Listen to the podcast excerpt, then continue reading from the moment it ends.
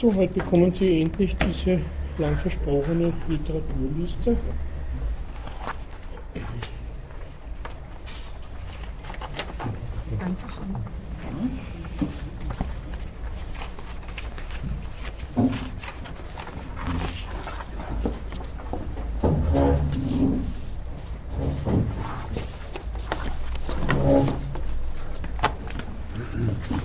Da haben Sie im Texte die schon angesprochen wurden und heute noch ein bisschen behandelt werden und das nächste Mal ähm, fortgesetzt werden.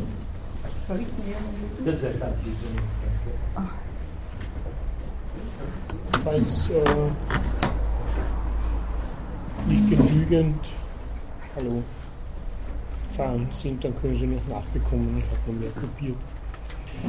Gut. Habe letztens begonnen, diese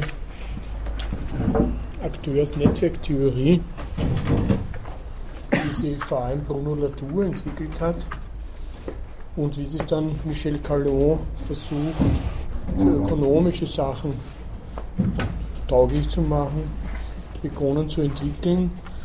Ähm, ich möchte ein bisschen am Anfang auf die Schwierigkeiten dieser Theorie eingehen Sie ist ähm, zunächst mal von, von Latour entwickelt worden als eine Art äh, Fortsetzung der Science Studies äh, für Laboratoriumsuntersuchungen und äh, für sehr detaillierte wissenschaftssoziologische Untersuchungen eigentlich. Und da hebt sie dann immer das Problem, wie kann man denn solche naturwissenschaftliche Untersuchungsverfahren auf sozialwissenschaftliche Bereiche übersetzen, wo man denn doch nicht die Möglichkeit des Experiments hat. Das ist so eine, äh, vielleicht dazu, ich noch zu kreuze, eine Standard. Unterscheidung, dass die Ökonomie keine Experimente machen kann, obwohl es neuerdings eine experimentelle Ökonomie gibt, ähm, aber halt nicht in der Weise, wie man das im Labor machen kann, unter den Laborbedingungen und daher die Ökonomie eben immer darauf angewiesen ist, äh, ups, ups, äh, Sie wollen alle daher, irren Sie sich nicht? Nein, wir sind eine Schulklasse, wir wollen zu das, wir sind leider zu spät gekommen, weil Aha. die Verbindungen. Na, macht ja nichts. Ja, na, kein Problem.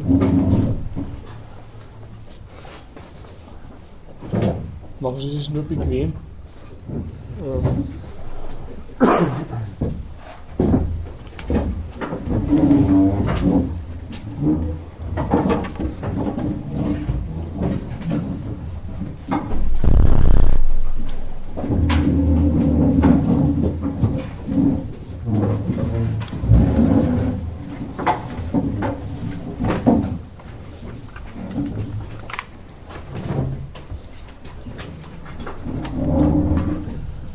Naja, ich begrüße Sie herzlich. Ich habe nur den Verdacht, Sie werden ein bisschen Probleme haben, der Sache zu folgen, weil das ziemlich am Ende des Semesters ist und heute, just heute, sehr komplizierte, sehr abstrakte Sachen ver verhandelt werden, die ich selbst nicht wirklich verstehe, muss ich gestehen.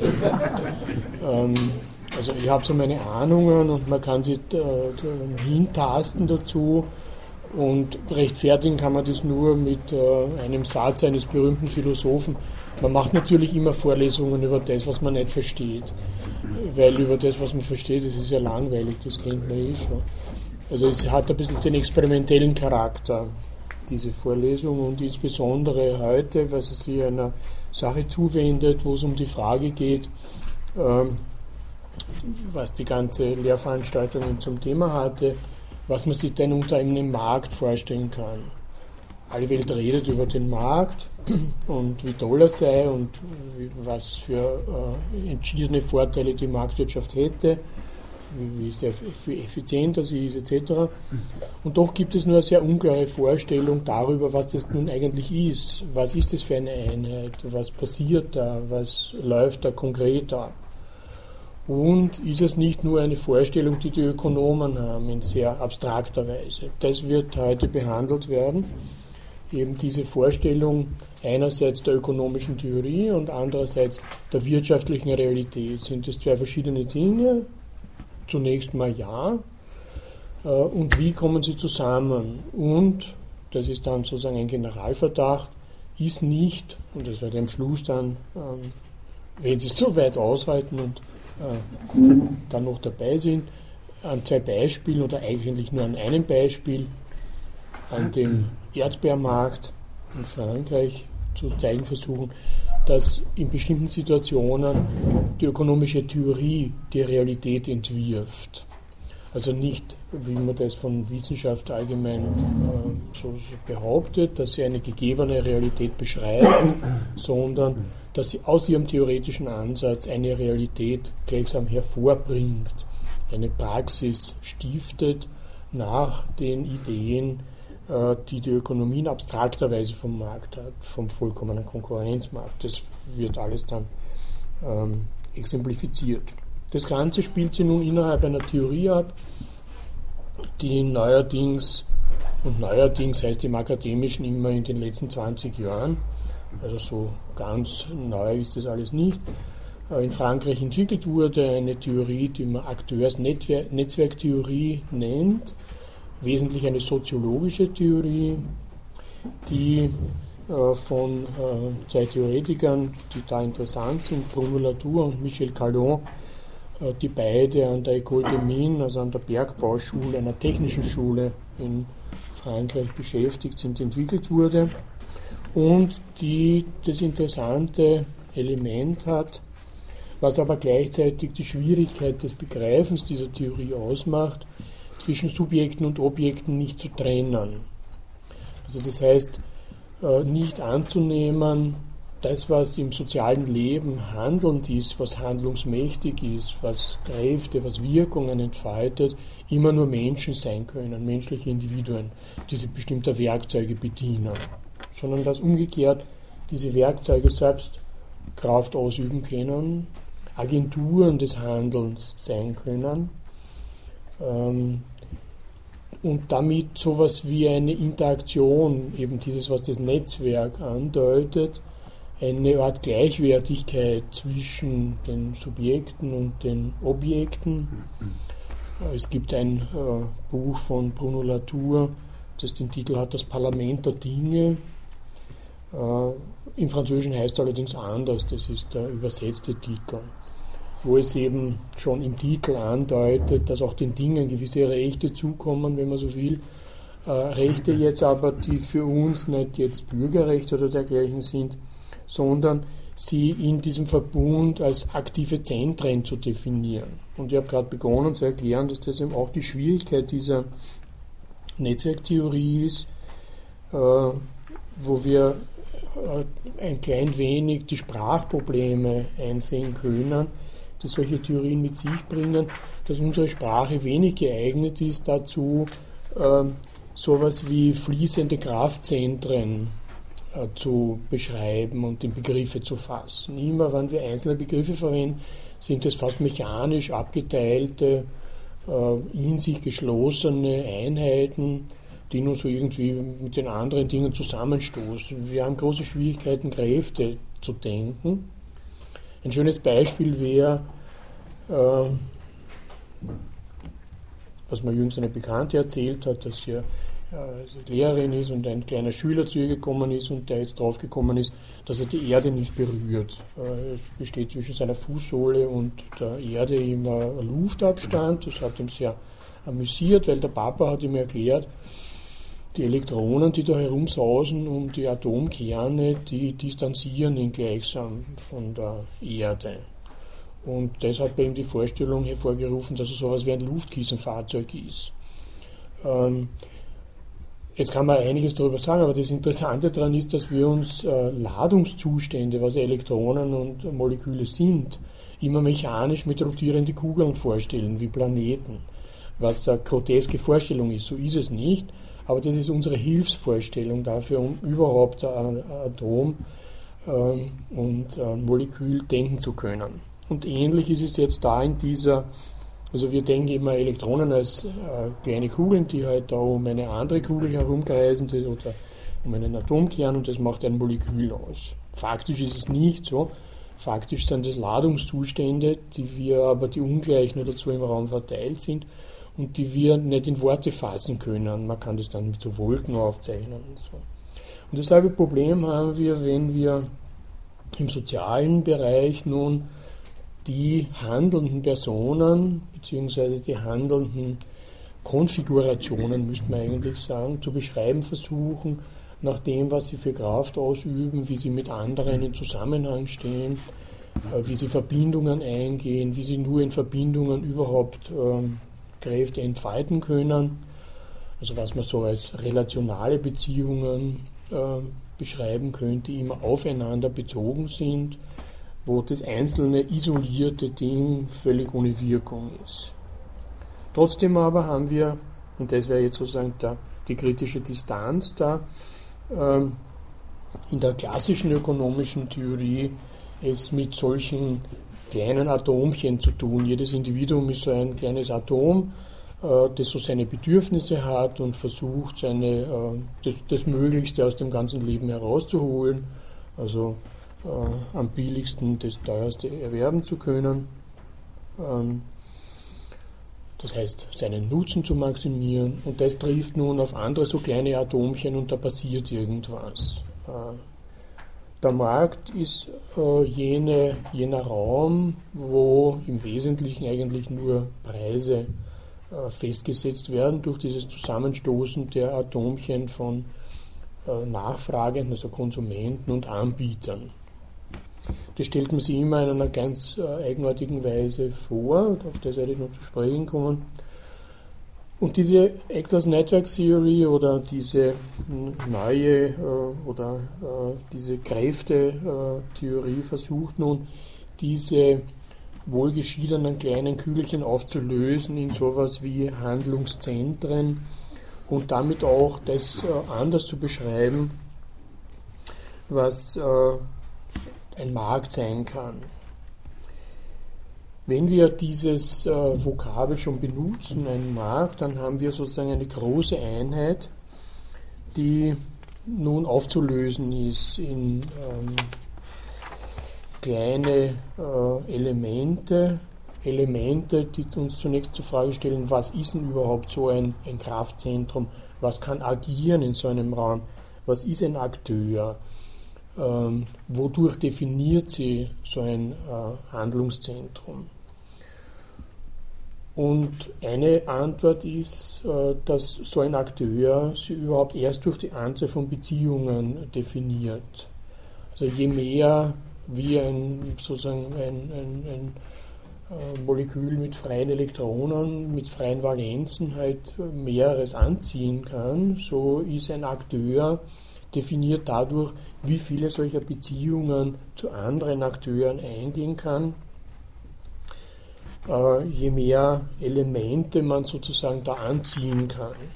Wobei diese Elemente nun ganz verschiedene Sachen sein können. Denkweisen, Angewohnheiten, Kräfte, Objekte, alles kann, äh, selbst äh, verschrobene Ansichten, wenn man so will, können und spielen ja für Akteure eine Rolle in diesem sozialen Raum, weil es ja auch um kognitive, also um gedankliche Elemente geht, die da dann gleichsam zu Dingen werden können.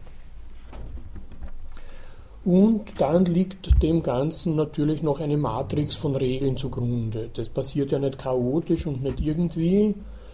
Würde es chaotisch und irgendwie passieren, dann könnte man gar keine Aussagen darüber treffen. Dann wäre jede Wissenschaft ohnmächtig, weil das immer von Fall zu Fall irgendwie neu beschrieben werden muss.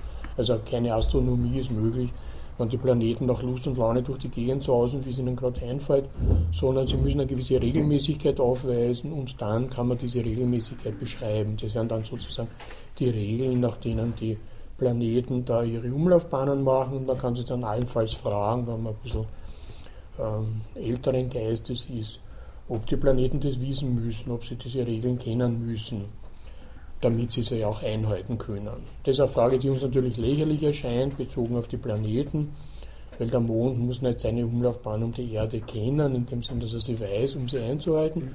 Aber im sozialen Bereich ist das eine ganz andere Frage. Müssen diese Akteure jetzt wissen, wie sie sich aufeinander beziehen? Müssen sie Kenntnis haben von den Regeln?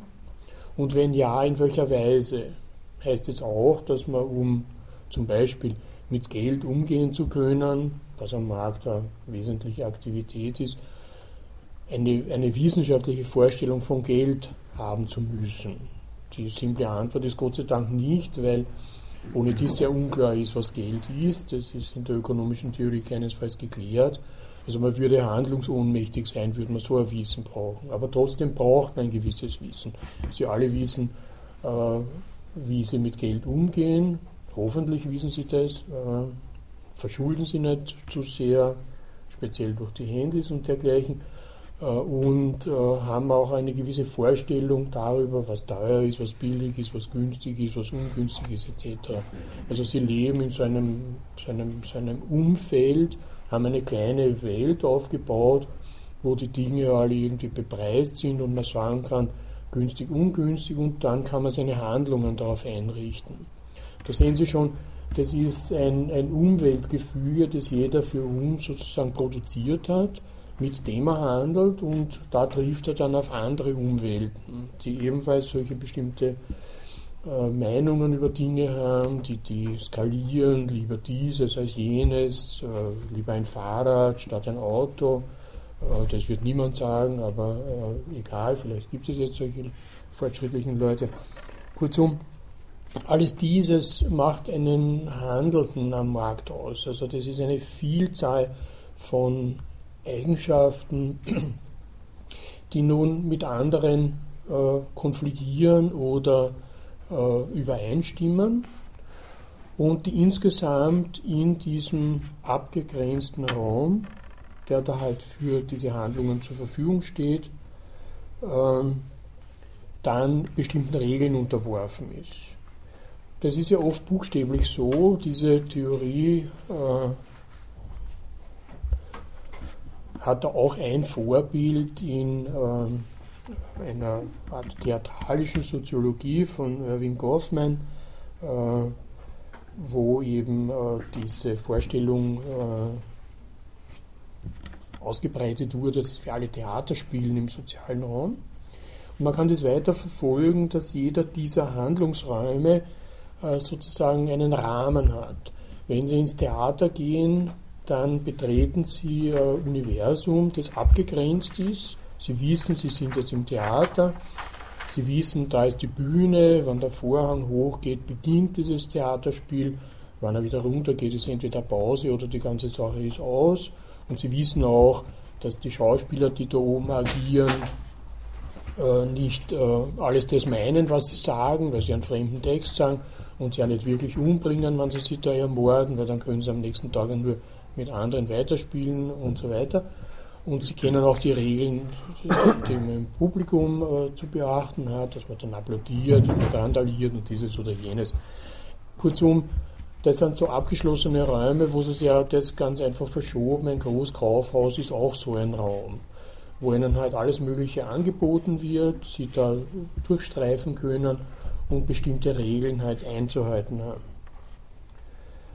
Aber ein Kaufhaus ist kein Theater natürlich, obwohl in einem Kaufhaus jede Menge Theater sich abspielt. Somit kann man sagen, es, äh, in so einem Raum treffen nun solche Akteure aufeinander. Und man kann jetzt sagen, in einem Kaufhaus sind die Objekte, die da ausliegen, das Unwichtige und nur die soziale Beziehung zwischen Käufer und Verkäufer ist das Entscheidende weil wegen der Objekte gehen sie rein. Sie wollen ja nicht den Verkäufer heiraten da drinnen, das können sie eh nicht im Kaufhaus. Da müssen sie den Ort wechseln und das Standesamt betreten und sie wollen da nicht Freundschaften schließen oder dergleichen, sondern Objekte erwerben. Aber diese Objekte sind ja schon jeweils zugerichtete Objekte, das heißt, da ist schon eine ganze Menge an Aufwand inkorporiert, der just sie anlocken soll. Und wir werden dann hören, was da alles äh, an Aufwand betrieben wird, mit einer kleinen Kurzgeschichte dessen, was man Marketing nennt. wofür ich keine Übersetzung gefunden habe, aber egal. Und in so einem Raum wird es auch keine gleichmächtige Verteilung geben, sondern die Akteure haben unterschiedliche äh, Möglichkeiten, Bindungen herzustellen. Es wird sehr attraktive Objekte geben, weniger attraktive. Äh, also Dinge des alltäglichen Gebrauchs haben ja für uns keine große Attraktivität. Das kauft man eben, halt Semmel oder Kilomel oder irgendwas, während äh, Modeartikel ja sehr viel höhere Attraktivität haben, weil man dadurch natürlich auch so einen Prestigekonsum, äh, weil man diese Markenartikel dann eben mit dieser Marke außen tragen kann, kann man den anderen zeigen, was man sich alles leisten kann und wie cool man ist, äh, was man natürlich mit dem, dem Erwerb einer Semmel nicht leisten kann. Ähm, kurzum, also die Dinge haben selbst unterschiedliche Kräfte und wirken unterschiedlich auf uns, wenn sie jetzt äh, kaufbare Güter geworden sind. Das sind sie ja nicht von vornherein. Gut, äh, zurück jetzt zu äh, dieser abstrakten Theorie. Was ist nun der Vorteil von so einer Netzwerkanalyse, einer sozialen Netzwerkanalyse? Ähm, eine einfache Erklärung wäre, dass sie äh, für die Agenten in Situationen extremer Unsicherheit die Möglichkeit eröffnet zu kalkulieren. Ähm, alle unsere ökonomischen Handlungen sind ja immer auf die Zukunft bezogen. Äh, wir leben gleichsam ökonomisch immer in, in der Voraussicht, weil wir unsere Budgets, unsere Bedürfnisse entsprechend planen und darum auch kalkulieren, in irgendeiner Weise berechnen müssen. Es wäre sehr unklug, wenn Sie an einem Tag Ihr gesamtes Monatsbudget ausgeben. Sie müssen das verteilen, Sie müssen eine gewisse Übersicht haben, was brauche ich alles in dem Monat, äh, wie viel kostet das, äh, was kann ich mir in diesem Monat leisten, was kann ich mir nicht leisten. Das heißt, alle diese Agenten, die nun auf dem Markt auftreten, sind kalkulierende Wesen. Und sie kalkulieren hinsichtlich einer Zukunft kurz oder nahe, je nachdem, was Sie kaufen. Versicherungen wird man auf sehr lange Zeit kaufen, äh, Nahrungsmittel wird man auf sehr kurze Zeit kaufen, weil sie eben verderben. Also sie haben unterschiedliche Zeithorizonte und dementsprechend auch andere Unsicherheiten. Also Unsicherheiten, wenn Sie auf dem Finanzmarkt zum Beispiel investiert haben, weil Ihnen durch verschiedene Zeitungen klargemacht worden ist und dadurch das Verhalten der Banken, dass sie auf dem Sparbuch keine Zinsen oder nahezu keine Zinsen mehr bekommen, äh, also die ungefähr in der Gegend der Inflationsrate liegen. Und wenn sie mehr Zinsen haben wollen, dann müssen sie Unsicherheiten eingehen, äh, die mit einer relativ hohen Sicherheit zum Verlust führen aber, oder geführt haben. Aber das wären sozusagen jetzt äh, extreme Situationen, äh, weil ja die wenigsten von uns am Finanzmarkt investieren oder permanent Spekulationen machen. Aber das sind äh, Situationen, die geradezu prototypisch sind. Wie kann man Unsicherheiten in sein Kalkül, in seine Berechnung einbeziehen?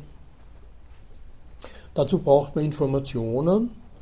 Man muss an Informationen gelangen. Man muss wissen, wie oder wie wahrscheinlich sie die Zukunft gestaltet um Entscheidungen zu fällen und man muss ja anderen öffnen, äh, um deren Entscheidungen abschätzen zu können und sich entsprechend zu koordinieren. Aus all diesen Verbindungen entspringt die Fähigkeit, eben zu kalkulieren, äh, das, was man zur Verfügung hat, entsprechend auf äh, die Bedürfnisse umzulegen. Also das ist nun eine, eine Form, ähm, wo ähm, das Netzwerk, in das man eingebunden ist, einen Elemente für diese Kalkulation zur Verfügung stellt, weil man über das Netzwerk, also über die Verbindung zu anderen Informationen erlangen kann. Dieses, das können sein Freunde, das können äh, anonyme Informationen aus Zeitungen, Fernsehen etc. sein oder man hat einen Anlageberater. Alles dieses sind sozusagen Quellen von Information, denen mehr oder weniger zu trauen ist und mit dem man nun ähm, seine eigenen Handlungen äh, verbinden, ausstatten und für die Zukunft ausrichten kann. Man hat sozusagen, man ist in einer Art kombinatorischen Logik gefangen, äh, in einer äh, äh Kräfterelation, die die eigenen Handlungen eben bestimmt.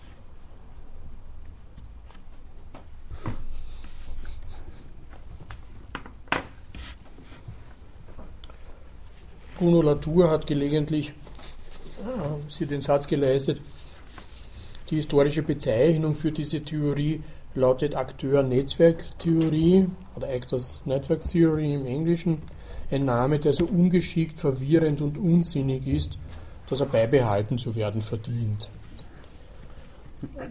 Gut, man kann sich jetzt mit dem ANT, was im Englischen noch die Assoziation zur Ameise eröffnet, äh, und das ist ganz gut, dieses äh, kleine Sammeln, dieses bescheidene äh, sozusagen äh, Betrachten, was äh, passiert denn da in der Realität. Auch damit verbinden, dass es nun eine Theorie ist, die Übersetzungen und Vermittlungen ins Zentrum stellt. Ähm, weil Wirkungen immer gebunden sind an Mittler, äh, wo Kräfte transformiert werden. Und wenn man solche Handlungszentren hat, äh, die dann bestimmte Effekte, die sie in Handlungen niederlegen, dann braucht es dafür immer sowas wie Vermittlungsagenturen, äh, über die man nun diese Handlungen transportieren kann. Denken Sie zum Beispiel an Medien, das wären sozusagen so klassische Vermittler.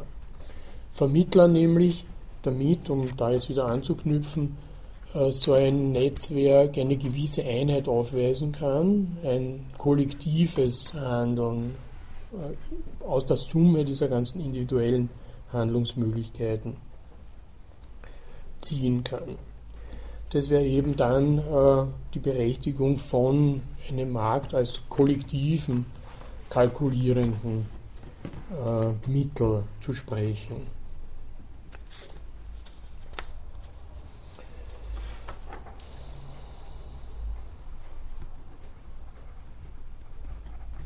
Wenn wir jetzt zum Beispiel äh, diese äh,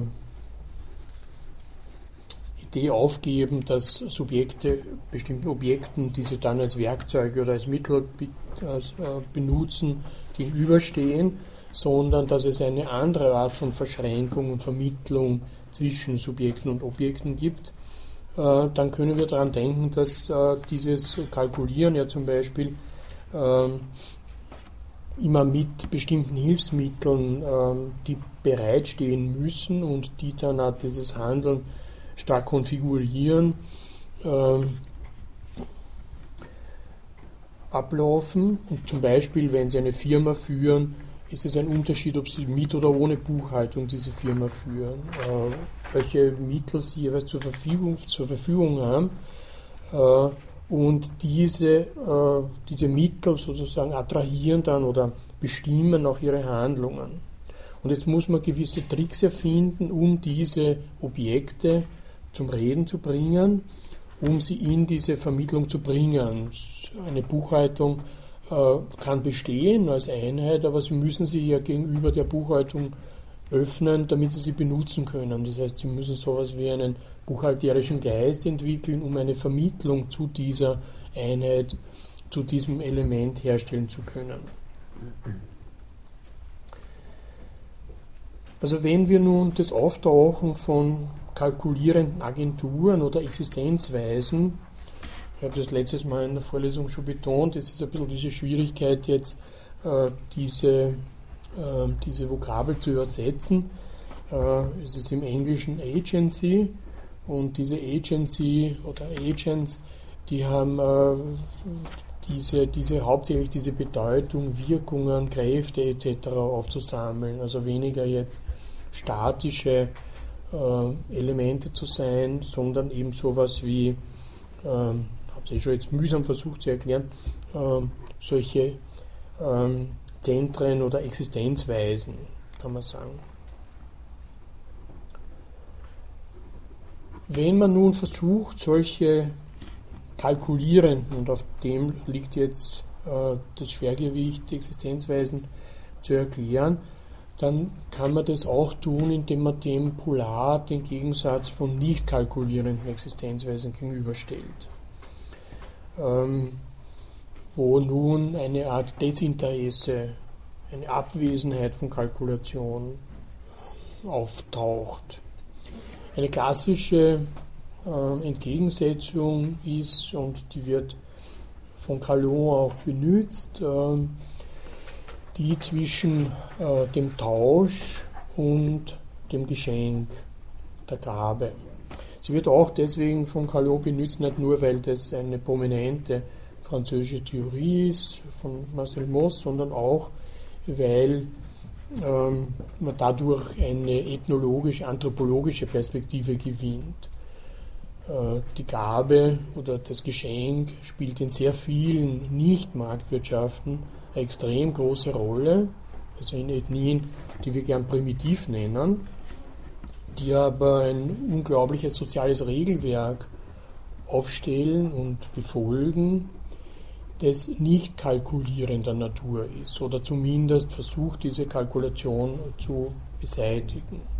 Sie können oder in den Hintergrund zu drängen oder zu verdecken. Sie können das äh, leicht äh, damit äh, assoziieren, dass in unserem Sprachgebrauch ja das Berechnen auch einen negativen Charakter hat. Wenn man von jemandem sagt, er sei berechnend, dann ist das ja kein Charakterlob, sondern eher so das Aufstellen eines Schildes Vorsicht, äh, mit dem ist nicht so, oder mit die, dieser ist nicht gut Kirschen essen, die wird alle ihre Handlungen eben nach einem Kalkül äh, und das ist ein wenig ein befremdliches, ein kühles Element. Bitte, ja. Gilt das für alle Kulturkreise? Ich kann mir vorstellen, dass ich, wenn ich in China lebe oder in Japan und ein Geschenk bekomme, sehr wohl überlegen muss, wenn ich wieder schenke, dass das im Wert nicht unter dem Geschenk sein darf, das ich bekommen habe. Mhm. Das ist äh, in der Ethnologie äh, eben ein Element, das äh, in vielen Kulturen auftaucht. Aber äh, das wäre sozusagen ähm, eine ähm, sehr, wie soll man nicht immer nach Quantitäten äh, zu beschreibende Steigerung, wenn man so will, obwohl es in manchen Kulturen einfache Quantitätssteigerung ist, dann ist es eine Form von Kredit, man zahlt mit Zinsen zurück sozusagen. Ne? Aber wir werden sehen, äh, dass äh, das Entscheidende an der Unterscheidung der Zeitaspekt ist. Nämlich die, die Zeit, die vergeht äh, zwischen dem Geben und dem Zurückgeben. Ähm, das ist äh, das Element, das äh, Pierre Bourdieu im Wesentlichen da ins Spiel gebracht hat, bei seiner Analyse dieser Gabe. Je mehr Zeit vergeht, desto mehr hat die Handlung den Anschein des Desinteresses, desto weniger ist man an der Rückgabe interessiert, man verlangt sie nicht das darf ja sozusagen gar nicht verlangt werden. Wenn Sie ein Geschenk haben, äh, können Sie nicht sofort sagen, und was kriege ich jetzt dafür? Das ist ja höchst unhöflich. Ne? Und gerade in Kulturen der Höflichkeit wie Japan oder China wäre das ja völlig unmöglich, äh, das zu sagen. Aber es wird vom anderen natürlich irgendetwas erwartet als Rückgabe. Und je drängender das erwartet wird und je enger der zeitliche Abstand ist, desto mehr ist es eine Tauschhandlung. Also da, wo gleich gar keine Zeit vergeht, da haben wir es wieder mit einer kalkulierenden Tauschhandlung zu tun. Ich gebe und bekomme und das war's dann. Je mehr Zeit vergeht, desto mehr hat es den Anschein des Desinteresses, aber auch etwas anderes, nämlich desto mehr wird die Beziehung zwischen den Austauschenden persönlicher, wenn man so will. Äh, diese Verkürzung der Zeit macht ja diese Anonymität der Tauschhandlung aus. Wir sind am anderen gar nicht interessiert, sondern an dem Akt des Austauschens. Während dieses Zeitvergehen lassen ja durchaus ein politisches Kalkül ist, den anderen nun gleichsam in einer Schuld zu belassen. Man die äh, Quachiutl-Indianer an der Westküste von ähm, Kanada das so schön ausgedrückt haben, den anderen im Schatten meines Namens stehen zu lassen. Also solange die Rückgabe nicht erfolgt ist und man sozusagen dieses Weihnachtsgeschenk in der Hand hat, solange steht man in der Schuld des anderen. Und es kann ein Interesse sein, des anderen just auf das abzustellen und die Handlung, also die Rückgabe ins äh, Endlose zu verschieben, weil das dann auch zeigen kann, dass man gar nicht fähig ist, eine Rückgabe zu leisten entweder gleichwertig oder höherwertig. Und dann steht man ewig in der Schuld des anderen und dementsprechend ist dann die politische Rangordnung. Wir kennen das nicht mehr. Uh, unsere Weihnachtsgeschenke haben natürlich nichts mit der Rangordnung in der Familie zu tun. Und es werden auch nicht diese Rückgaben in der Weise verlangt, sondern sowas wie Dankbarkeit vielleicht oder Anerkennung oder irgendwas anderes. Aber trotzdem ist es different von einem Kaufakt. Ähm, und äh, different von dem, wie man nun, äh, ob das nun bloß Anschein oder Realität ist, mit Objekten kalkuliert hinsichtlich äh, der Bedürfnisse. Die amerikanischen Ökonomen haben uns ja schon längst gesagt, dass diese ganze Weihnachtsgeschenkgeberei ein äh, höchst unsinniger Vorgang ist, ökonomisch betrachtet. Man kriegt ja nie das, was man will, äh, in Wirklichkeit, sondern immer irgendwas anderes. Es ist eine Verschwendungsökonomie, die völlig sinnlos ist, keinen Bedürfnissen wirklich dient.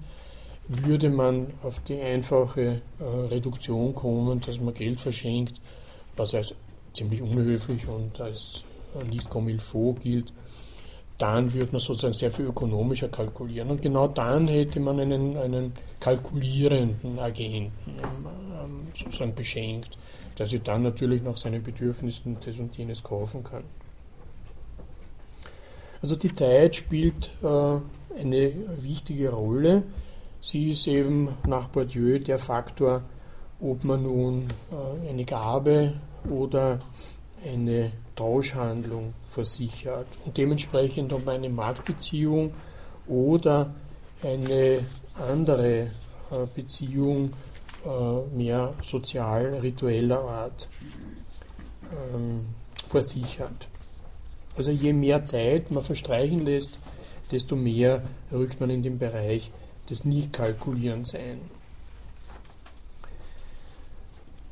Man kann ja darauf hinweisen, dass äh, das, was wir natürlich jetzt automatisch damit verbinden und was auch Marcel Moos damit verbunden hat, äh, dass der Kredit äh, dem Tausch vorangeht, anthropologisch, also dass die äh, Menschen sie zuerst Kredit geben, nämlich etwas erwarten als Rückgabe, das mehr ist als das, was man hingegeben hat.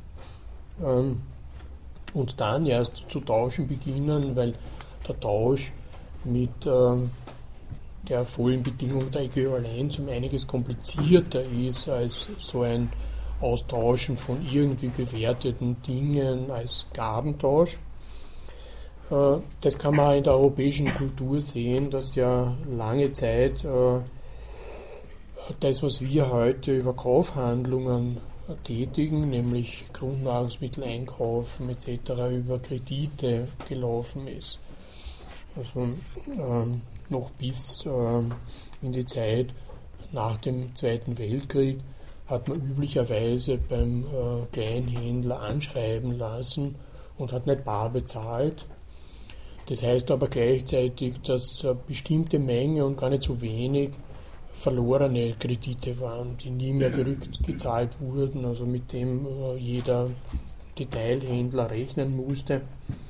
Und überhaupt äh, ist jede Kreditkultur Anzeichen, also nicht, wenn sie Banken betreiben, sondern diese Art von Alltagskrediten, von auf Punkt leben und anschreiben lassen, von einer schwer, sehr schwach ausgeprägten Kalkulation. Also das Entstehen äh, von kalkulierenden Existenzweisen hängt also an einem Zeitrahmen. Innerhalb des Rahmens ist die Existenzweise kalkulierend und außerhalb nicht mehr. Das führt uns dazu, dass äh, die Konstruktion eines Rahmens wichtig ist für Handlungen, um zu bestimmen, ob sie intern oder extern sind. Externalitäten, also Handlungen, die außerhalb des äh, Kalkulierens liegen, spielen für die ökonomische Theorie eine gewisse Rolle. Sie erlauben es nämlich ein mögliches Marktversagen zu bestimmen, also die Grenzen seiner Effektivität. Aber sie sind auch nützlich, um den Ausdruck Konstruktion eines Marktes zu verstehen. Also dieses äh, einen Rahmen und ein darüber hinwegfließen bezogen auf ähm, ähm,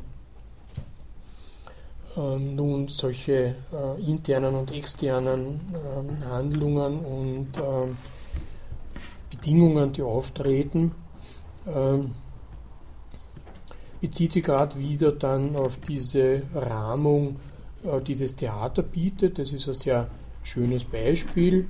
Äh, wenn man das nun für den Markt übernimmt und sagt, es gibt eine bestimmte Rahmung des Marktes, wo das als marktförmiges, als kalkulierendes Handeln äh, auftaucht oder nicht, dann äh, kann man sich fragen, was ist nun das Entscheidende? Ist das Setzen eines Rahmens das Entscheidende oder ist das Überschreiten dieses Rahmens? das äh, übliche, statistisch feststellbare. Das hat zum Hintergrund dieses, dass so eine Rahmung genauso wie ein Theaterbau etwas ist, was konstruiert, errichtet, eingerichtet werden muss und was daher auch mit Kosten verbunden ist, was sich nicht von selbst herstellt. Also so ein Rahmen, so eine Begrenzung, wo man sagen kann, äh, dieses Handeln überschreitet den Rahmen oder nicht, das ist mit, ähm, wenn Sie so wollen, äh, Aufwand verbunden und äh, passiert daher nicht von selbst, ist Resultat von mitunter gewichtigen Investitionen, so wie man eben ein Theater bauen muss. Ein Beispiel für so eine, für so eine Rahmung äh, ist etwa eine Chemiefirma, die nun ihre Produktion beginnt und äh, gleichzeitig die Umgebung durch ihre Abgase oder Abwässer vergiftet. Das sind, diese Vergiftungen sind zunächst externe Kosten für die Chemiefirma. Wenn es keinen Widerstand von außen gibt, dann wird es nicht in die Kalkulation einbezogen. Das heißt, es wird die Entsorgung dieser, äh, dieses Giftes ist kein Element der Kalkulation, sondern das ist was, was eh in die Umwelt abgeht und so weiter. Das kennen wir, das ist ja lange Zeit äh, üblich gewesen, so zu handeln.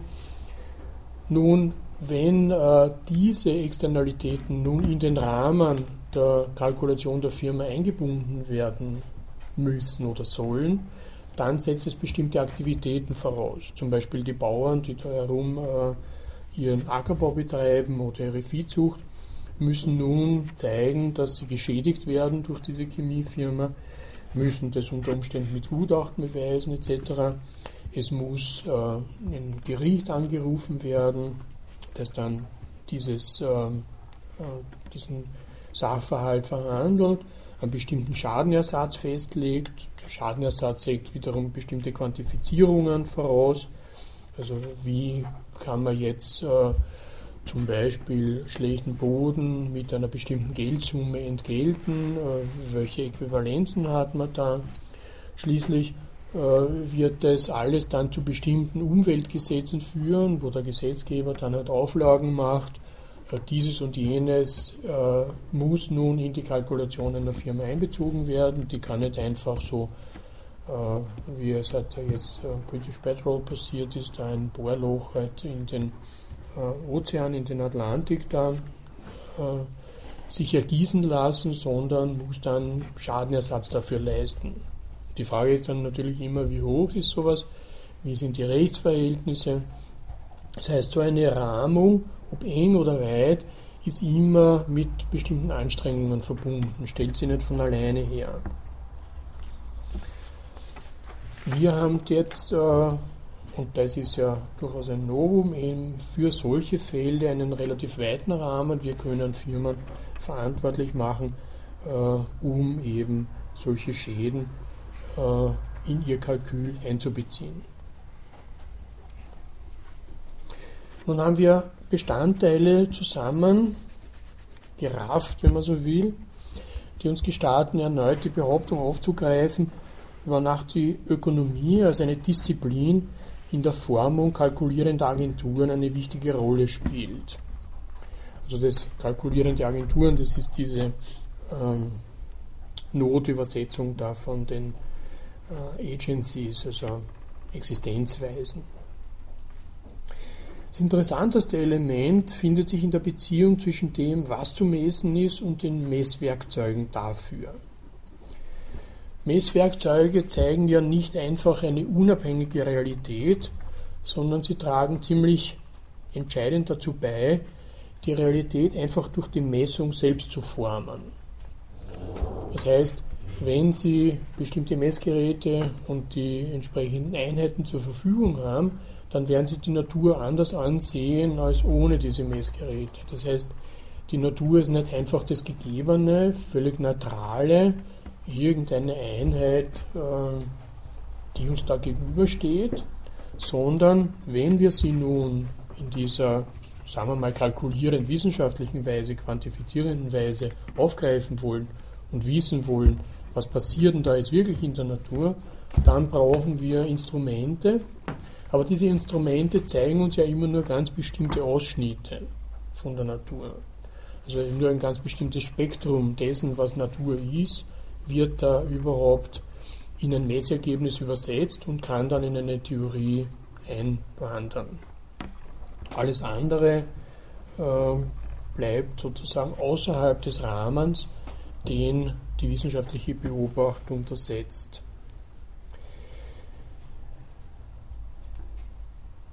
Abgesehen davon, dass man nur wissen muss, äh, dass das äh, Messgerät ja selbst äh, ein natürliches, technisch natürliches Objekt ist, bestimmte Eigenschaften hat und ohne diese Eigenschaften zu kennen, man gar nicht weiß, was man jetzt überhaupt misst. So wie eben, was weiß ich, durch die frühen Teleskope, wo der Galilei durchgeschaut hat, man unter Umständen die Planeten als Würfel gesehen hat was jetzt nicht daran liegt, dass die Planeten wirkliche Würfel sind, sondern dass äh, die, die geschliffenen Linsen eben diese, diesen Sehirrtum hergestellt haben. Also man muss wissen, ist das jetzt sozusagen ein Fehler des Instruments oder und da kann man dann durch äh, diverse Experimente draufkommen, welche Eigenschaften das Experiment selbst, äh, das äh, Gerät selbst hat, um dann äh, das, was es an Realität zeigt, einschätzen zu können.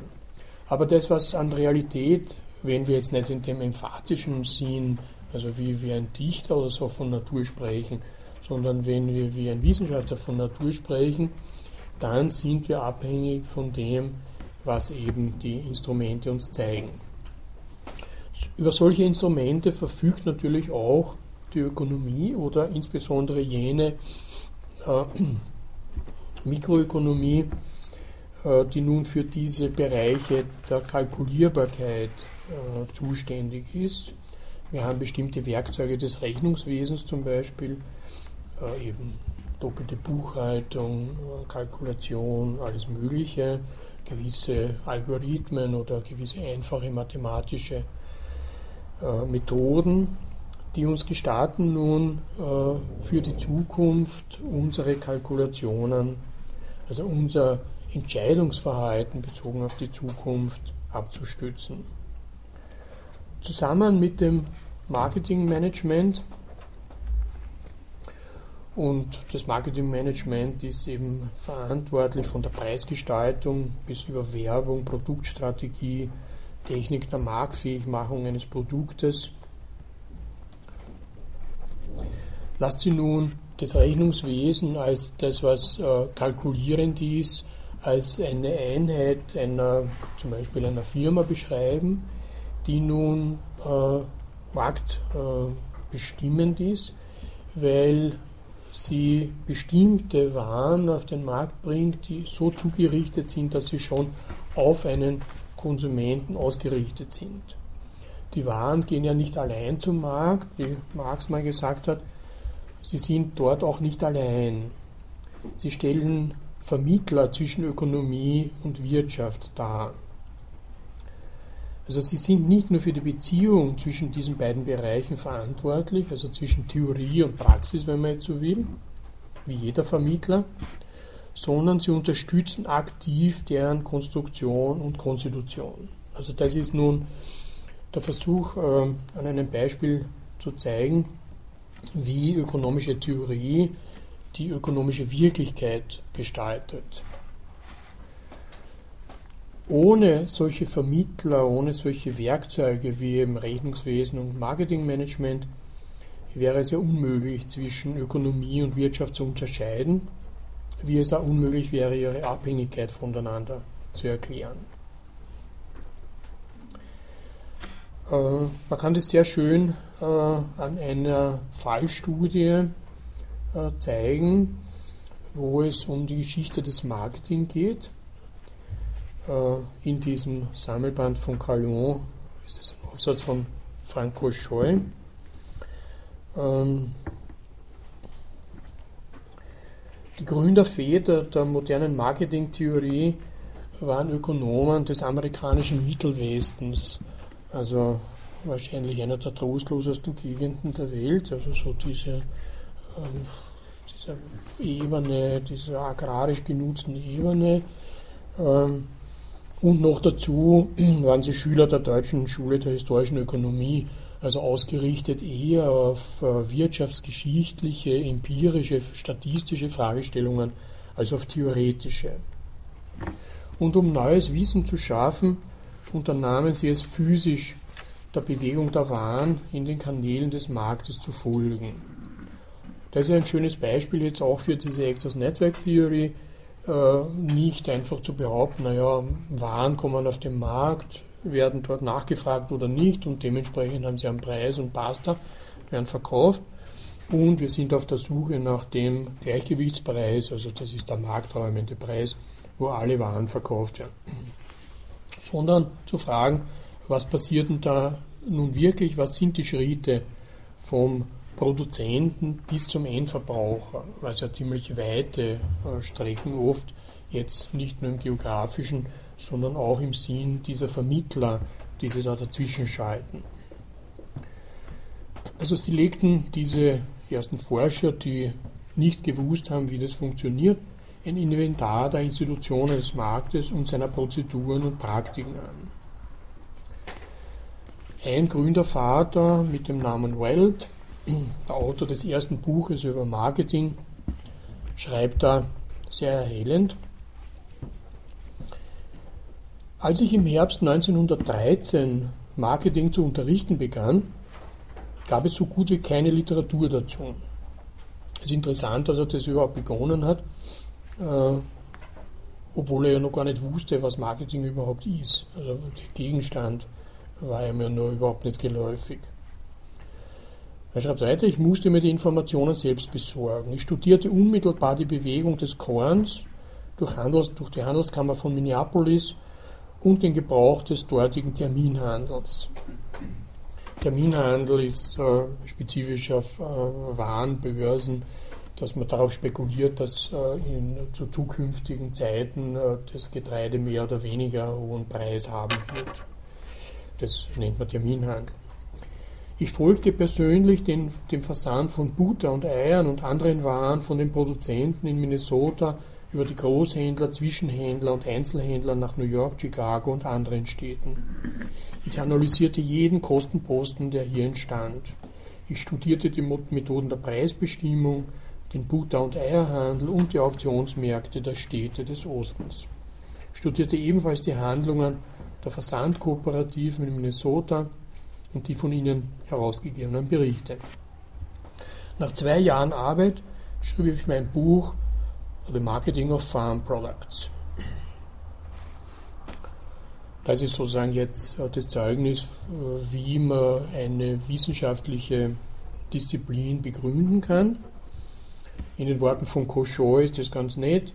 Der Akademiker weiß nichts, aber wenn er etwas gelernt hat, dann versucht er es zu lehren. Also das war ja die Urabsicht von diesem Welt, eine Lehre über das, was er noch gar nicht kennt, durch die Untersuchung der Realität. Aber dann verkehrt sich das Verhältnis, weil in dem Moment, wo etwas gelehrt wird und Lehrbücher erscheinen, versucht die Wissenschaft nun eine Dominanz über diese Realität zu errichten und den Leuten zu erklären, was sie nun tun müssen, damit sie anständig diesen Handel oder dieses Marketing da durchführen können. Dementsprechend, wenn gelehrt wird, entsteht auch eine Institution. Äh, und zwar ist es im, im doppelten Sinn, dass nun für diese Realität Fachleute ausgebildet werden von den Universitäten, die mit dem Wissen, das sie auf den Universitäten erworben haben, dann in der Realität äh, bestimmte Handlungen setzen. Und die natürlich dann von dieser Theorie beeinflusst werden. Und das kann man eben dann diese Performativität der ökonomischen Theorie nennen. Also diese Handlung, äh, die nun die Wirksamkeit der eigenen äh, Überzeugungen und Aussagen in die Realität übersetzt. Universitäten übernahmen diese neuen Wissenschaften. Also in der Zeit des Ersten Weltkriegs entstehen diese Business Schools. Äh, in Harvard zum Beispiel, eine sehr berühmte Business School, die dann nur in den Geruch einer unseligen Prophetie gekommen ist, als sie dort ein Konjunkturbarometer entwickelt haben, das eben äh, künftige wirtschaftliche Entwicklungen vorhersagen sollte und sie furchtbar geirrt hat bei der großen Krise 1929. Und dann ist diese Business School ähm, irgendwie sozusagen in die Krise gekommen.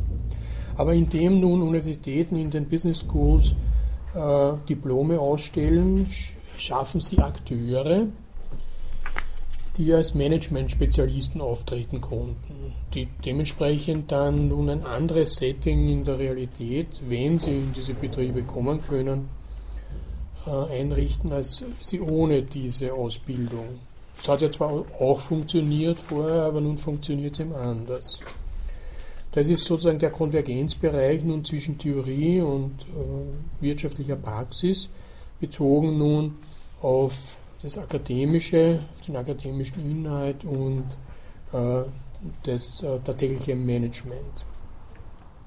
Schon 1912 hat ein gewisser Holt dann das tayloristische Konzept auf den Verkauf übersetzt.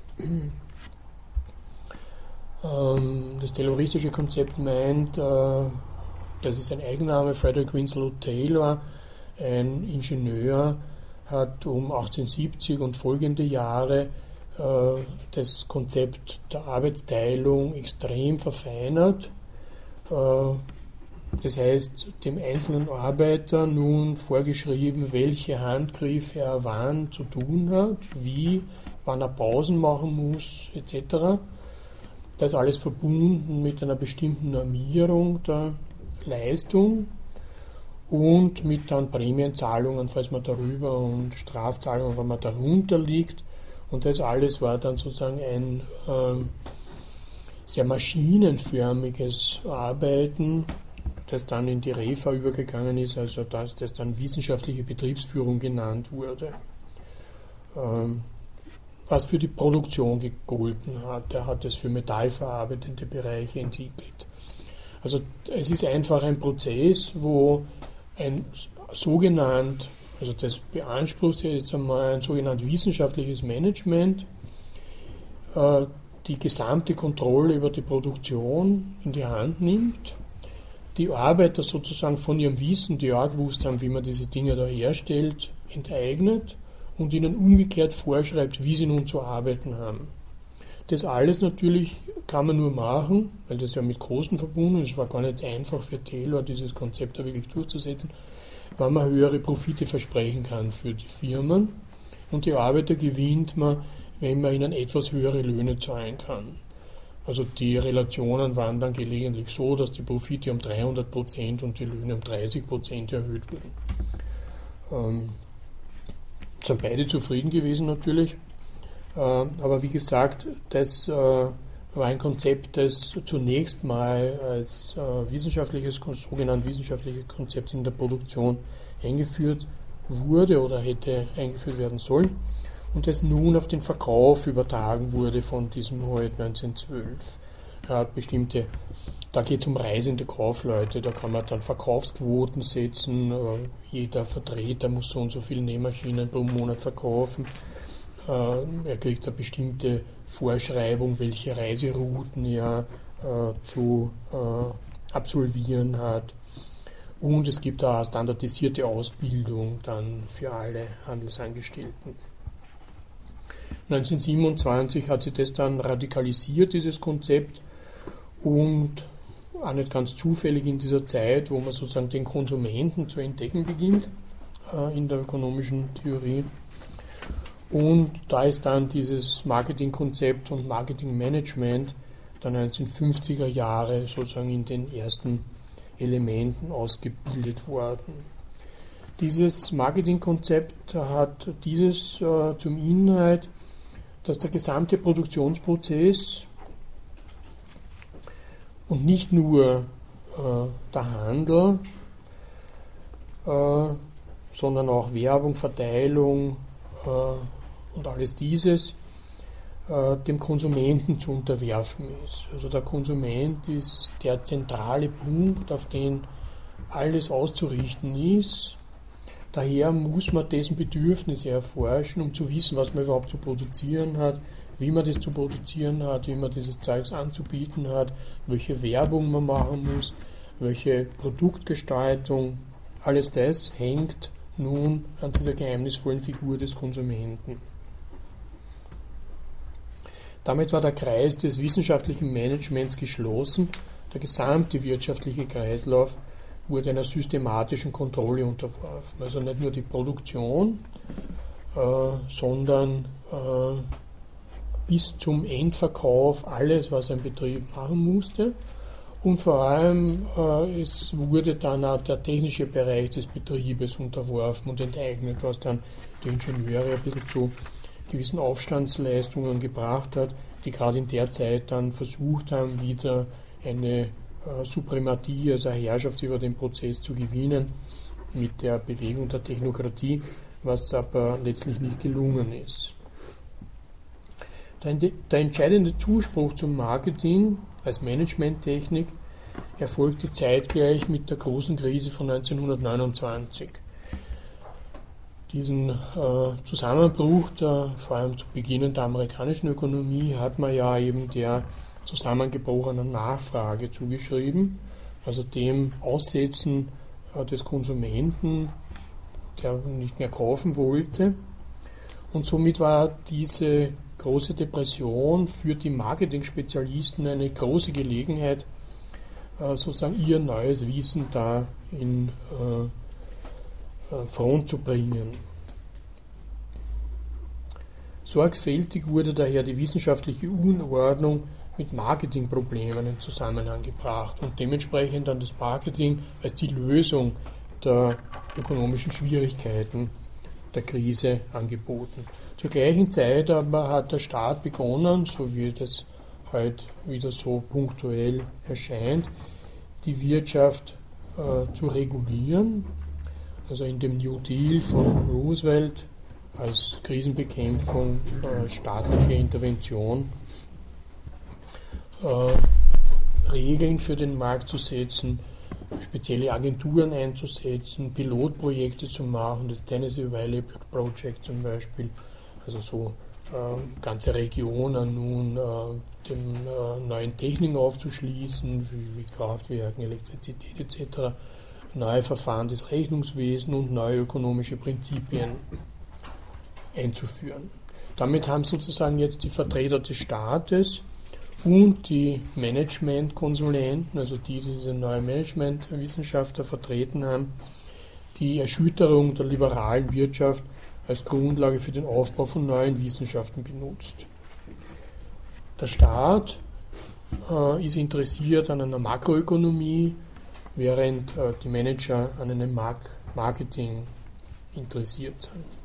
Von beiden Seiten wurde eine grundlegende Neubewertung des Marktes vorgeschlagen. Von der sichtbaren Hand der Manager und der fürsorglichen Hand des Staates wurde erwartet, dass sie eine entscheidende Kontrolle über die wirtschaftlichen Schwankungen erlangen würden, vorausgesetzt, dass sie ihre Anstrengungen vereinen. Der staatliche Interventionismus diente zur Rechtfertigung von Marktstudien, wobei das Interesse von der Untersuchung lokaler zu dem des nationalen Marktes wechselte. Der Staat hat makroökonomisch den gesamten Binnenmarkt der USA da ins Auge genommen, während Marketingforscher ja eher sozusagen für lokale Märkte, äh, für spezielle Produkte, für bestimmte Regionen etc. Interesse haben. Und wie gesagt, in den 50er Jahren taucht dann als neue wichtige Neuerung im Bereich des amerikanischen Marketing das sogenannte Marketing-Konzept auf. Es versprach eine Verbindung zwischen Profitrealisierung und Verbraucherzufriedenheit und forderte, dass die Handlungen des Managements wissenschaftlichen Untersuchungen des Marktes unterworfen werden sollten, um alle Geschäftsabteilungen unter die Aufsicht der Marketingabteilung zu stellen. Bei uns wird das von Agenturen der empiri sogenannten empirischen Sozialforschung gemacht. Also da können Sie unter Umständen, als Student habe ich das gemacht, hin und wieder äh, für ein geringes Entgelt einen Abend verbringen, wo Ihnen in dem äh, Institut äh, was weiß ich, ein bestimmtes Produkt, irgendeine neue Kekssorte vorgestellt wird und ihnen die Frage vorgelegt wird, soll die Verpackung jetzt rot, blau, grün, sollen diese Keks violett angefärbt sein oder eher nicht, ist das appetitverderbend, wenn sie so ausschauen, kurzum allerlei so Fragen zum Produktdesign vorgelegt werden, um empirisch herauszufinden mit so einem kleinen Sample, wie nun das Produkt wirklich auszuschauen hat. Dementsprechend äh, geht das dann alles zurück. Äh, gut, bei Keks ist das jetzt äh, wahrscheinlich irgendwie einfach, sie müssen dann nicht so und so produziert werden. Bei technischen Geräten ist es dann oft äh, so, dass halt äh, ein Marketingkonzept verlangt, dass ein bestimmtes Design äh, von dem technischen Gerät komplizierte technische Lösungen erfordert, weil es halt schöner ausschaut, wenn alle Bedienungsknöpfe auf der einen Seite sind etc. Egal. Das Marketingkonzept stellt nun oder unterwirft sozusagen den gesamten ökonomischen Prozess des, der Herstellung eines Produkts der Marketingabteilung. Dies ist ganz entscheidend, wenn die sagen, das können wir nicht verkaufen, dann müssen wir die Produktion einstellen oder entsprechend verändern. Und über die Marketingtechniken selbst kommen dann diese ganzen anderen im Zweiten Weltkrieg entstandenen Techniken wie Operations Research, Ökonometrie, allgemeine Systemtheorie in den zivilen akademischen Bereich. Operations Research, äh, eine statistisch-mathematische Handlungstheorie, die halt entwickelt wurde, um U-Boote zu bekämpfen und Flieger abzuschießen. Äh, Ökonometrie als äh, Verbindung von Mathematik, Statistik und Ökonomie in den 20er und 30er Jahren entwickelt. Und dann auch äh, äh, die allgemeine Systemtheorie das sind alles sozusagen Elemente, wo man von dem bellizistischen Gebrauch, also von dem Kriegsgebrauch, nun versucht, zivile Techniken zu entwickeln oder das als Managementtechniken äh, zu nutzen. Wobei dann halt einfach äh, die Kriegsparteien als Konsumenten aufscheinen. Da werden einfach die Vokabeln in den äh, Büchern ersetzt. Und auch das britische Operational Research hat nach 1945 versucht, eben gerade so eine Konsumentenforschung einzurichten, um eben eine gewisse Planung eines äh, doch äh, unter ziemlichen Knappheitsbedingungen stehenden Marktes nach diesen neuen Methoden, und das sind im Wesentlichen immer mathematische Methoden, einzurichten. Dank der in den neuen sozialen, ökonomischen und quantitativen, also mathematischen Wissenschaften ausgebildeten jungen Spezialisten entwickelte sich das Marketing in den 1960er Jahren in eine zweifache Richtung. Auf der einen Seite führte die Implementation von Operations Research und Ökonometrie zur Geburt der sogenannten Marketingwissenschaft, mit welcher Marktaktivitäten modelliert und optimiert werden konnten. Ähm, das ist eine äh, Technik, die man gerade in dem Operations Research entwickelt hat, die man Simulationstechniken nennen kann, wo man Modelle baut. Äh, jetzt äh, Modelle können auch Formeln sein, um zu schauen, äh, gleichsam experiment, experimentell zu schauen, wie bestimmte Veränderungen wirken. Äh, wenn ich jetzt zum Beispiel die Preise von einem Produkt, das wäre die aller einfachste und klassischste Variante, rauf oder runter setze, was passiert dann? Verkaufe ich mehr oder weniger? Wenn die Preise oben sind, wird man eher weniger verkaufen. Äh, oder kann ich zum Beispiel höhere Preise damit kompensieren, dass ich dem Produkt jetzt bestimmtes Prestige gebe? Weil eben ein kleines Krokodil da drauf ist, kostet dieses Leiberl halt um 100 Euro mehr. Ist es möglich? Das weiß man ja von vornherein nicht. Das äh, kann sich ja als Flop herausstellen. Wenn es möglich ist, dann erscheinen natürlich auf dem Markt viele solche Krokodile und es werden da in China kleine Krokodile produziert und man kriegt dann wieder billiger die Krokodile. Man muss dann halt äh, wiederum, und das wird uns noch ein klein wenig äh, äh Zeit schon beschäftigen, man muss jedes Produkt sozusagen so vereinzeln, dass es erkannt wird als dieses Produkt. Und das sind dann natürlich solche Replikate eine lästige Angelegenheit, weil sie eben diese deutliche Erkennbarkeit, das einfach dann mit so einem Etikett oder einem Markennamen erreicht wird, das verwischen. Das gehört aber alles zu diesem Marketingkonzept dazu, äh, wo man eben solche Modelle entwickelt auf der einen Seite, auf der wissenschaftlichen Seite und auf der anderen, auf der mehr praktischen, äh, durch den Import von Statistik, Psychologie und Verhaltensanalyse zur Konsumentenforschung übergeht und systematisch das Verhalten des Konsumenten zu untersuchen. Das wäre dann das, was ich da mit dieser Kursbefragung der empirischen Sozialforschung, wollen Sie lieber dieses kaufen oder jenes und wo man dann auch herauszufinden versucht, ob es günstige oder ungünstige Namen für ein Produkt gibt und alles dieses Zeugs. Das mikroökonomische, empirische Management des Marktes also die, die sich nun aus dieser Konsumentenforschung hervorbewegen, ist der einzige Weg, wie Koschoy meint, eine Self-Fulfilling Economy einzurichten. Self-Fulfilling Prophecy ist eben diese Prophezeiung, die sich selbst erfüllt, äh, weil sie zum Beispiel in meiner Handlung liegt. Wenn ich jetzt prophezeie, ich werde sofort mit der Faust auf den Tisch hauen, rums, dann habe ich die Prophezeiung selbst erfüllt. Das wäre sozusagen eine selbsterfüllende Prophezeiung. Und durch diese Methoden kann man sowas wie eine sich selbst erfüllende Ökonomie, eine reale Wirtschaft einrichten, denn sie funktioniert über die Verallgemeinerung der Ansätze, Methoden und Werkzeuge, die in dieser Theorie entwickelt wurden. Damit kann man die berühmte Selbstregulierung des Smithschen Marktes aufgeben und in den geordneten Rahmen politischer, technischer und managementmäßiger managementmäßiger Kontrolle eintreten. Also damit hat der Markt eine völlig andere Konfiguration angenommen. Er ist nicht mehr diese autonome Einheit, die sie angeblich selbst reguliert, sondern, und er ist auch nicht äh, nur mehr diese Einheit, die nur mehr einer großen Intervention des Staates da ausgesetzt ist, sondern er ist selbst über dieses Marketingmanagement äh, technifiziert, kontrolliert, und einem kalkulierenden Wissen unterworfen worden, das sich auf unterschiedliche Handlungsebenen bezieht, eine Mikro- oder eine Makroebene.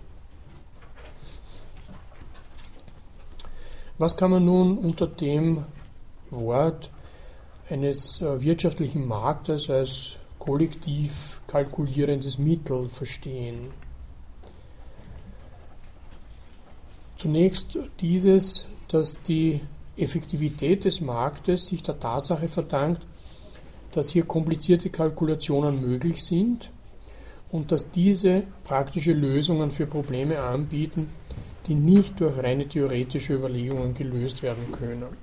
Also das, was nun dieses Marketingmanagement da an kalkulierenden Instrumenten bietet, über empirische Erforschung der Konsumenten, Verhaltensanalyse, alles Mögliche, das kann die ökonomische Theorie nicht alles erfinden. Da braucht es sozusagen diese Untersuchungsmethoden, dieses, wenn man so will, labormäßige Untersuchen, was ist denn jetzt ein Konsument wirklich, äh, wovon wird er getrieben, was kann man ihm alles einreden, welche Wirkungen haben diese oder jenen Elemente.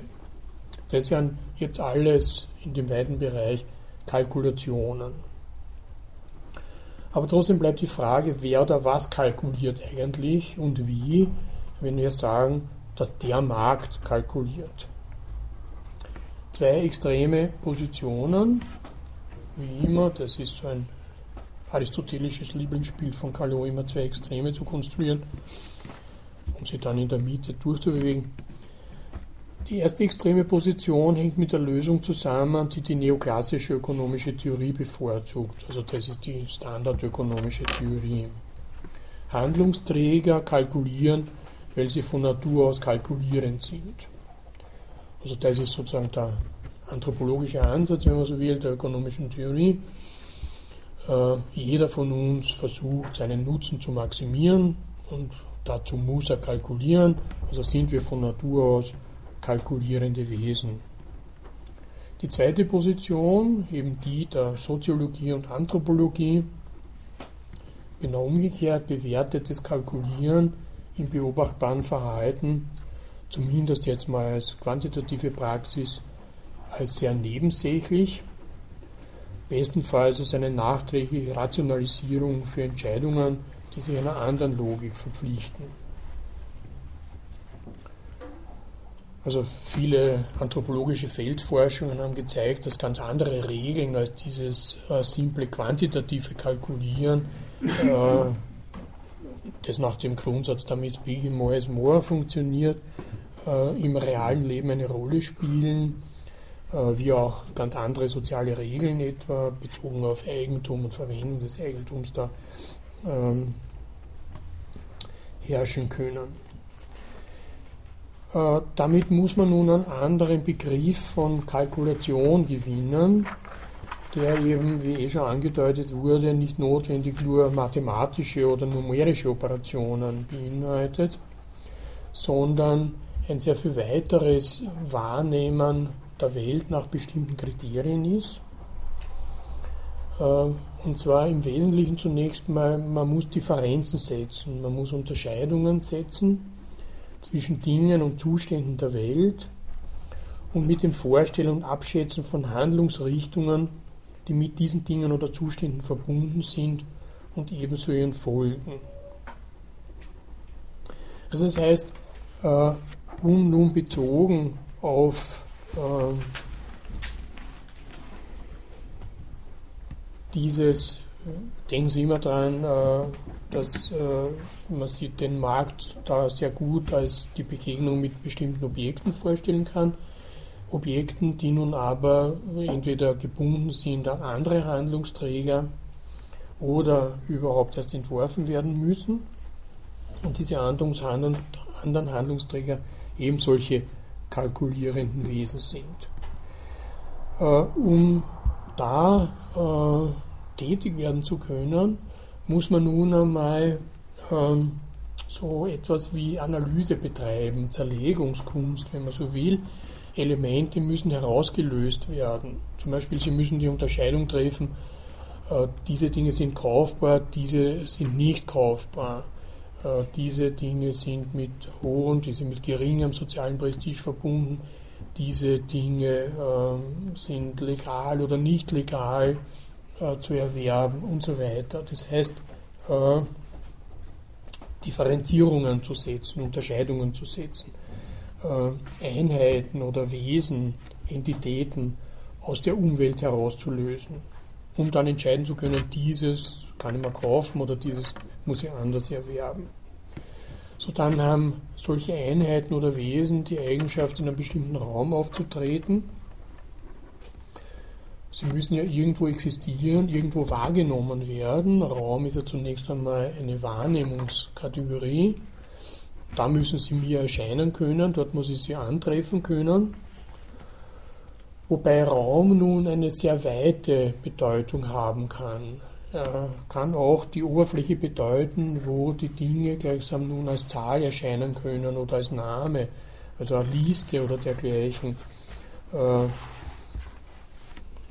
Äh, weil auch dort kann man dann Dinge manipulieren. Sie können ja Sachen verkaufen, die Sie nie zu Gesicht bekommen haben, äh, die Sie eben nur über die Repräsentation auf einem Bildschirm oder äh, auf einer Liste halt da zur Kenntnis nehmen.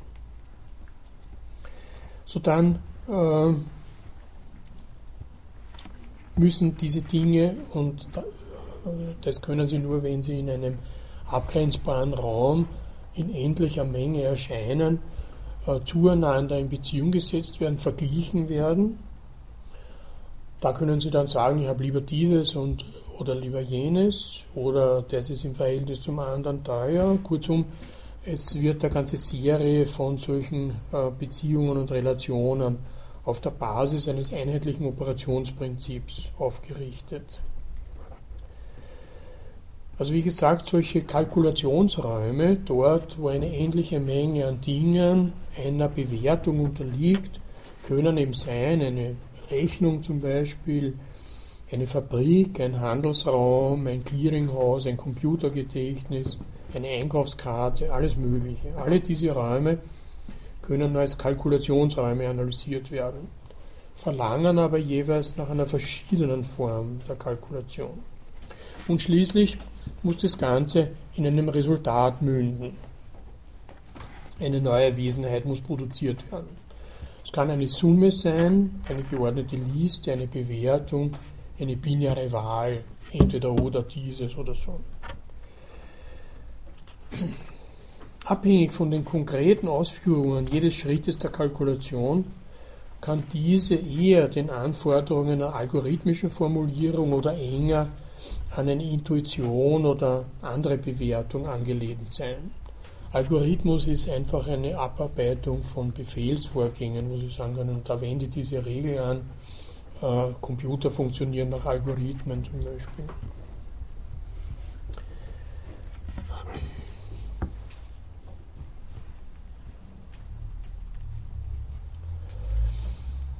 Ja, was passiert nun, wenn man sich äh, auf einem Markt äh, diese Markttransaktionen öffnet?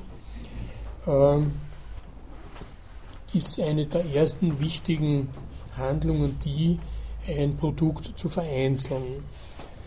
Als diese eine Einheit dieses Produkt erkennbar zu machen, es zu unterscheiden von allen anderen Produkten, weil sie wollen ja nicht äh, Zahnpasta schlechthin kaufen, das können sie auch gar nicht, sondern sie können nur eine bestimmte Marke eines Zahnpa einer Zahnpasta verkaufen, die sie nun von allen anderen Zahnpasten in verschiedenster Weise unterscheiden muss können, um identifizierbar zu sein. Schließlich werden Sie Ihre Lieblingszahnpasta dann immer wieder erkennen wollen. Die soll nicht dauernd die Gestalt wechseln und den Geschmack wechseln und den Preis wechseln, sondern eben gewisserweise stabil für gewisse Zeit in der Unterscheidung da in diesem Regal des Supermarktes auffindbar sein um eben ein Gut zu werden, das sie äh, jeweils in ihren Kaufakten wiederfinden können, muss es zum Ding werden, sie verdinglichen und es muss sie vereinzeln. Es muss eben ein Ding sein, dem sie bestimmte Eigenschaften zuschreiben, die für sie günstig sind. Verdinglichung und Vereinzelung werden simultan geschaffen und verdinglichte Eigenschaften sind solche, die die Anbindung des Gutes an den Konsumenten erlauben. Das erfolgt aber, noch einmal diese Wendung, nicht von selbst. Äh, keine Zahnpasta ist von selbst diese Magenzahnpasta, dieses singuläre, verdinglichte Ding, sondern das wird eben von einer großen Zahl von Marktspezialisten hergestellt.